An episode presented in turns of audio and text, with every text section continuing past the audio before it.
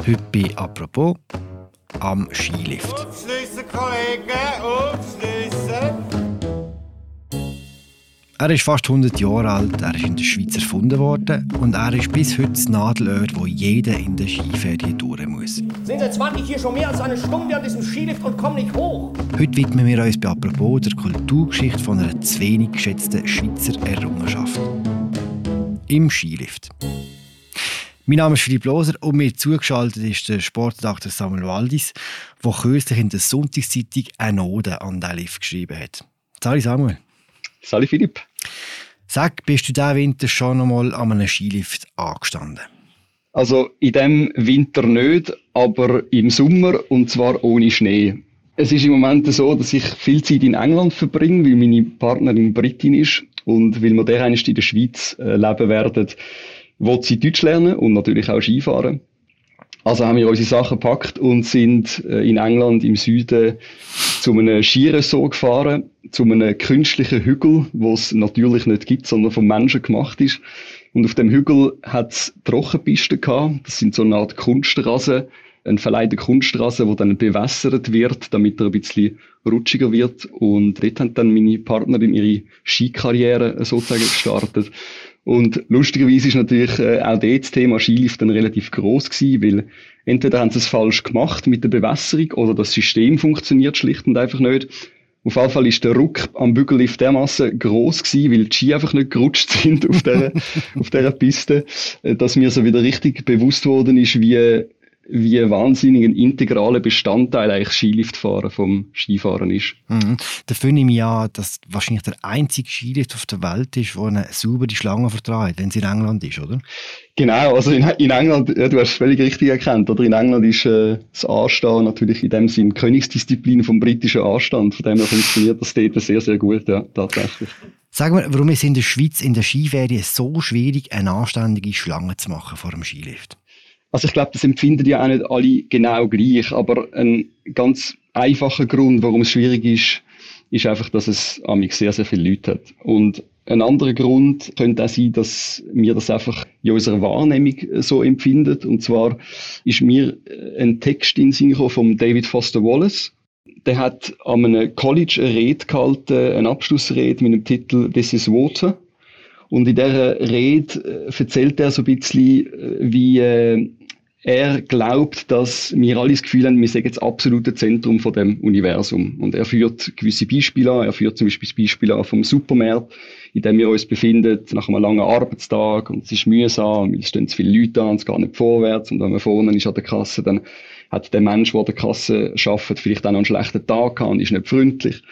Dann führt er das Beispiel an von der Autobahn, was auch nicht vorwärts geht. Und ich bin ziemlich sicher, dass wenn der David Foster Wallace Schweizer wäre und in einem Gymnasium die Abschlussrede bei einer Maturfeier gehalten hätte, hätte er möglicherweise den Skilift genommen, weil ich glaube, genau das Gefühl haben wir am Skilift auch, oder? Wir sind das Zentrum und alle sind uns im Weg und wir kommen nicht vorwärts. Und ich glaube, das ist das, was äh, den Schlangenmoment am Skilift so mühsam und so nervig macht. Das eine Frustrationspotenzial ist das beim Anstehen. Eben, und da kann etwas helfen, wenn man daran denkt, und, und so gescheite Leute wie der Foster Wallace. Das andere Frustrationspotenzial, das man ein bisschen unterschätzt, ist, es ist ja gar nicht so einfach, einen Skilift zu fahren. Oder? Gerade als Kind ist das immer ein riesen Zeug, dass man nicht irgendwie aufgerissen wird, oder? Genau, also ich habe das äh, unlängst bei meiner Nichte beobachtet. Äh, sie hat äh, noch das Glück gehabt, dass sie vor sechs Jahren geboren ist und noch die Zauberteppich, also die Förderbänder zur Verfügung haben. Das sind ähm, so Anlagen, wo die kleinen Kinder können einfach draufstehen und mehr oder weniger stressfrei den Berg raufkommen. Aber ich bin 1982 geboren und bin, glaube zwei Jahre jünger als du, oder Philipp? Ist das mhm. richtig? Mhm. Genau. Und äh, wo wir angefangen haben Skifahren, hat es eigentlich vor allem Tellerlift und Bügellift gegeben. Und für mich ist das auch immer ein, ein Test gewesen, wie ich mit dem eigenen Versagen umgehe. Also, äh, aus dem Lift bin ich natürlich immer wieder gefallen, oder? Und dann habe ich Kollegen verloren, weil die haben es aufgeschafft. Und das ist ein wahnsinniger Stressfaktor gewesen für mich, so erinnere ich mich dran. Äh, heute kann ich das alles mit Humor nehmen. Heute komme ich auch relativ sauber den Lift dann auch rauf. Ich bin zwar vor zwei Jahren mal aus einem Skilift äh, rausgefallen, da kann ich aber inzwischen auch drüber lachen. Aber was ich mich auch erinnern kann früher, ist, dass einer der schwierigsten Momente ist, nicht das Fahren gewesen, nicht das Skilift fahren, sondern das Abbügeln am Schluss. Mhm. Also der Moment, wo, nochmal alles Wüste kann passieren, oder? Man kann nochmal irgendwie einfädeln, der, der Bügel kann jetzt sich in der Jacke verheddern, der, der links am Bügel ist, kann nach rechts fahren und gleichzeitig fährt der, der rechts am Bügel ist, nach links und es gibt ein riesen Knusch und das sind so die Momente. Also ich mag mich erinnern, dass wenn man dann so auf die Kippe losfährt, wo man weiss, jetzt ist dann gerade fertig, dort ist nochmal so ein Stressmoment in mein, in mein System geschossen, sozusagen. Da muss man einfach hoffen, dass der Mitarbeiter, der oben im kleinen Häuschen sitzt, genau dann auf einen roten Knopf bangelt, oder? Wobei genau das ja dann auch wieder total peinlich ist, wenn er das muss machen muss. Also, also hat man auch vermeiden früher noch, als Jugendlicher. Komm, wir schwätzen ein bisschen über die Geschichte vom, vom Skilift. Der ist in der Schweiz erfunden worden, oder? Das würde mir natürlich als, wie soll ich sagen, als Volk gerne einfach mit Ja beantworten. Aber es ist tatsächlich so, dass die erste mechanische Aufstiegshilfe auf die Österreicher zurückgeht. Und zwar haben die 1907 in Vorarlberg einen Holzschlitten gebaut, haben den an ein Hanfseil angebunden und das Hanfseil haben sie an einen 5 PS Verbrennungsmotor angemacht und dann haben sie können mit dem Schlitten sechs Personen aufziehen relativ langsam. Sie haben es geschafft, pro Stunde 40 Personen zu befördern. Und das ist eigentlich so, der, der Lift gilt jetzt so ein bisschen als der Anfang von der mechanischen Aufstiegshilfe. Aber die Schweiz hat tatsächlich etwas erfunden und das ist der Bügellift. Hm. Das ist 1934 gewesen. Äh, der Ernst Gustav Konstam hat der erfunden. Das ist ein, ein Maschinenbauer gewesen. Der hat an der ETH Maschinenbau studiert. Und zwar ist das in Davos gewesen, am Bolgenhang an dem Hang, wo heute die große Halfpipe steht, wo die Snowboard Pros ihre Contests äh, austragen. Und äh, der Ernst Gustav Konstam, der Grund, warum er das erfunden hat, ist, er hat von einer Studie von der Skischule Davos äh, gehört. Die Studie besagt, dass damals die Schüler rund sechs Minuten pro Stunde abgefahren sind und der Rest von der Stunde haben sie damit verbracht, wieder raufzukommen, den Berg wieder raufzukommen. Und dem hat er natürlich Abhilfe schaffen, oder? Und dann hat er gedacht, okay, ich brauche irgendwie eine Lösung von einem Lift, wo nicht wie der Schlittenlift äh, die ganze Piste zerschneidet. Also beim Schlittenlift hat man nicht können durchfahren, weil das ist ja das Hanfseil, oder? Das hat sich auf Pistenhöhe hat sich das bewegt. Dann hat er gedacht, okay, ich brauche ein Seil, wo meterweit über der Piste drüber geht, damit man unten durchfahren kann. Und wo dann die Bügel, respektive die, was es dann halt auch damals auch immer war, wo die Bügel aufgezogen worden sind und sich nicht äh, am Schnee unten äh, befunden hat. Der Ernst Gustav Komzner hat schon dort äh, irgendwie antizipiert, dass das auch ein Geschäft werden und er hat dort gesagt, Zitat, da das Förderseil nur bei der Talstation tief genug geführt wird, um die Schlepporgane, also die Bügel, ergreifen zu können, wird auf diese Weise wirkungsvoll unerwünschter Schwarzfahrerei begegnet. Also er hat schon damals antizipiert, dass das könnte das Geschäft werden. Und er hat dann also den, den Bügellift gebaut. Die erste Idee war, dass man sich mit der Hand am Bügel festhaltet. Hm.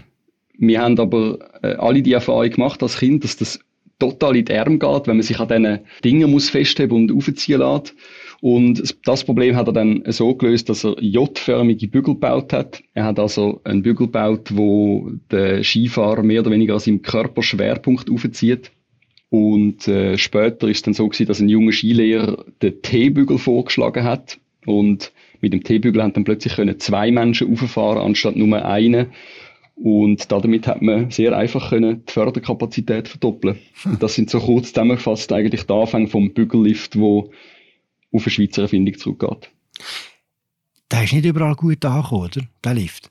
Der ist tatsächlich nicht überall gut angekommen. Die Werbebranche hat den Lift als Sie- und Er-Lift betitelt. Und zwar deswegen, weil der Lift auch eine Flirthilfe war. Und äh, wir, wir lachen vielleicht drüber, oder? Weil das sehen wir nicht als Problem an, aber man muss sich äh, vorstellen, oder? Wir befinden uns in einer Zeit, wo wirklich die Hemmli bis zum allerletzten Knopf zugeknöpft gewesen sind. Und das deswegen einfach nicht, bei gewissen Kreisen zumindest nicht gut angekommen ist. Und sie haben ja auch recht gehabt. Es gibt zum Beispiel den wunderbaren Kurzfilm The Chairlift von Mike Douglas. Das ist ein, ein Film, wo sich mit dem Sesslift auseinandersetzt. Und in dem Film sagt einer, von den Protagonisten, wie er seine Frau auf dem Sessellift kennengelernt hat und wie er seiner Frau auf dem Sessellift auch den Heiratsantrag gemacht hat. Und solche Geschichten gibt es natürlich wahrscheinlich noch sehr, sehr viel mehr als die eine aus dem Kurzfilm. Das heißt, die Werbebranche damals der Lift Sie und Airlift betitelt hat, dann ist die Bezeichnung natürlich nicht nur ganz falsch gewesen. Wir hatten recht viel Zeit gehabt, damals auf dem Lift, weil es natürlich viel, viel langsamer gegangen ist. Die technische Entwicklung nachher, nach der Erfindung vom die war immens, gewesen, oder? Ja und nein. Also der, der Lift an sich hat sich natürlich total stark entwickelt. Oder? Man hat Sessellift äh, entwickelt, die sind von Zweier auf Vierer auf Sechser bis auf Achterlift. Achtersessellift ähm, vergrößert worden. Inzwischen gibt es wahrscheinlich auch größere, weiß ich ehrlich gesagt gar nicht. Man hat das auch alles angepasst, damit die Sachen können im Sommer genutzt werden, also dass man Bikes anhängen kann. Aber der Bügellift hat sich eigentlich nicht wirklich verändert. Der tut sich hartnäckig in der Form halten, wie er eigentlich damals erfunden worden ist. Ich habe mit dem Andy Giacomet geredet. Er ist einer der grössten Skiliftkenner der Schweiz. Und er hat mir erzählt, dass man immer wieder versucht hat, den Bügel zu verändern. Also, dass man zum Beispiel die Sitzfläche grösser macht, dass es bequemer wird. Aber dann hat man gemerkt, okay, man rutscht mit einer größeren Sitzfläche nur noch mehr ab. Und es wird auch mühsam, dass wenn über Nacht Schnee fällt und es ist kalt, dann muss man die Bügel, die größere Sitzfläche vom Schnee und vom Eis befreien. Das ist einfach ein Aufwand, der wahnsinnig groß ist. Und äh, Andy Giacomet ist sich ziemlich sicher, dass das Design aus den, aus den 30er Jahren, dass man das einfach nicht verändern muss, weil, weil es einfach so genial ist. Also der Bügellift hat sich eigentlich in dem Sinn nicht verändert. Und zwar über die ganzen Jahrzehnte nicht. Zu einem guten Bügellift gehört auch immer noch, äh, meistens ist es ein älterer Mann mit einem Krummen im Maul, der irgendwie der Seis lost und dort den Bügel reicht. Früher waren das oft Landwege, die im Winter einfach wie zusätzliches Auskommen so gefunden haben. Ist das immer noch so heute? Auch da ja und nein. Ich habe mit Alexandra Stäuble geredet. Sie ist Co-Leiterin vom Ressort Sport bei Tamedia und sie hat in Savonin eine Auszeit genommen und an einem Skilift geschafft. Und sie ist überhaupt keine, keine Landwirtin. Und solche Beispiele wie sie, also junge Menschen, die sich eine Auszeit gönnen, das gibt es natürlich immer wieder. Aber die Alexandra hat auch erzählt, dass zum Beispiel im Engadin äh, ganz viele italienische und österreichische Gastarbeiter an der Skilift arbeiten und natürlich auch noch Einheimische, die am Morgen vielleicht tatsächlich noch im Stall sind und nachher am Skilift gehen arbeiten. Oder Pensionierte, die einfach nicht aufhören Da gibt es noch den Klassiker von denen, die im Sommer Badmeister sind und im Winter äh, am Lift arbeiten. Es gibt also tatsächlich weiterhin äh, Berger und Einheimische, die an diesen Lift arbeiten. Hm. Du hast im Text geschrieben, dass dir die langsamen Lifte eigentlich am liebsten sind. Du hast geschrieben, umso mehr muss man jene Lifte lieben, die ganz alten, die uns weiterhin ohne Eile auf den Berg bringen. Sie fühlen sich an wie ein kleiner Urlaub in den Ferien. Wie hast du das gemeint? Also auch da, das ist natürlich einfach meine ganz persönliche Empfindung. Das geht vielleicht ganz vielen, die zulassen, total anders. Es gibt natürlich auch die, die so schnell wie möglich raufkommen damit sie wieder können runterfahren können. Aber ja, ich habe es irgendwie, irgendwie gern, wenn es äh, langsam raufgeht. Und zwar aus verschiedenen Gründen. Weil beim Runterfahren sieht man das Tal und äh, die Berge auf der anderen Seite. Und beim Rauffahren verändert sich die Perspektive und man sieht den Berg, an dem man eigentlich Ski fährt. Zudem hat man noch die besten Plätze für das ganze Schauspiel, was sich auf dem Schnee abspielt. Also man sieht, wie die einen ein bisschen zittrig auf der, auf der Ski steht und man sieht die anderen, die einfach grossartig können Skifahren, so wie man gerne auch würde können Skifahren. Und ich habe auch das Gefühl, dass irgendwie niemand irgendwo besser fährt, als wenn er in der Nähe ist vom Skilift, weil man genau weiß, da schauen jetzt alle zu. Und äh, ja, aus, aus diesen Gründen ist irgendwie für mich das Liftfahren einfach auch eine wunderbare Auszeit vom Skifahren selber. Oder eben eine Art äh, Urlaub innerhalb der Ferien. Mehr Entspannung geht eigentlich fast gar nicht. Du bist nicht der Erste, der sich um einen Skilift kümmert, kulturhistorisch gesehen. Sogar in der Populärkultur haben Skilift ihre Spuren hinterlassen, oder? Genau, also du hast ja am Anfang äh, den Einspieler äh, uns präsentiert vom Gabaret Rotstift. Aufschliessen, Kollegen, aufschliessen. Der Sketch von 1970, wo vier äh, Männer am Skilift stehen, ein Engländer, der den Tag ganz wunderbar findet. I think it's a lovely morning, isn't it? Ja, very good. A wonderful view a wunderbare Aussicht, Da, da, da, isn't it? da, da, hören, Sie, hören Sie mal, Mann, was hab ich von der wunderbaren Aussicht, wenn der Organisation im Eimer ist? Den Deutschen, dem es einfach zu langsam vorwärts geht und wo findet, die Schweizer können organisieren. Mann, hier fehlt's doch an der Organisation. Verstehen Sie? Organisation. Rock, zack, zack, zack. Verstehen Sie, Mann? Sie müssen sich nicht aufregen.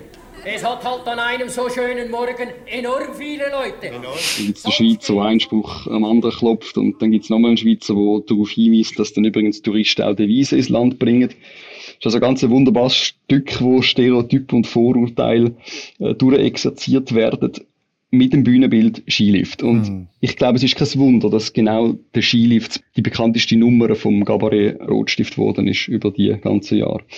Und das Bühnenbild taucht auch sonst immer wieder auf. Es gibt zum Beispiel einen amerikanischen Film, der heißt Frozen. Dort sitzen drei Jugendliche auf einem Sessellift und äh, bleiben stecken über Nacht und sie drohen zu erfrieren. Keiner weiß, dass wir hier oben sind.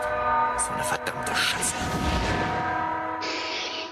Ich würde gerne sagen, schauen noch Neujahr über, äh, jetzt in den ersten Tagen vom Neujahr, aber ich kann irgendwie den Film nicht so wirklich empfehlen. Es sei denn, ich habe Lust auf äh, Geschichte von eben diesen drei, äh, die auf dem Sessellift sind und, und äh, dann kumpeln sie runter und brechen sich das Bein und der Knochen schaut raus und dann kommen die Wölfe und so. Mm, mm. Aber gut, äh, eigentlich habe ich die Geschichte schon, schon erzählt jetzt, also ihr müsst es euch nicht anschauen.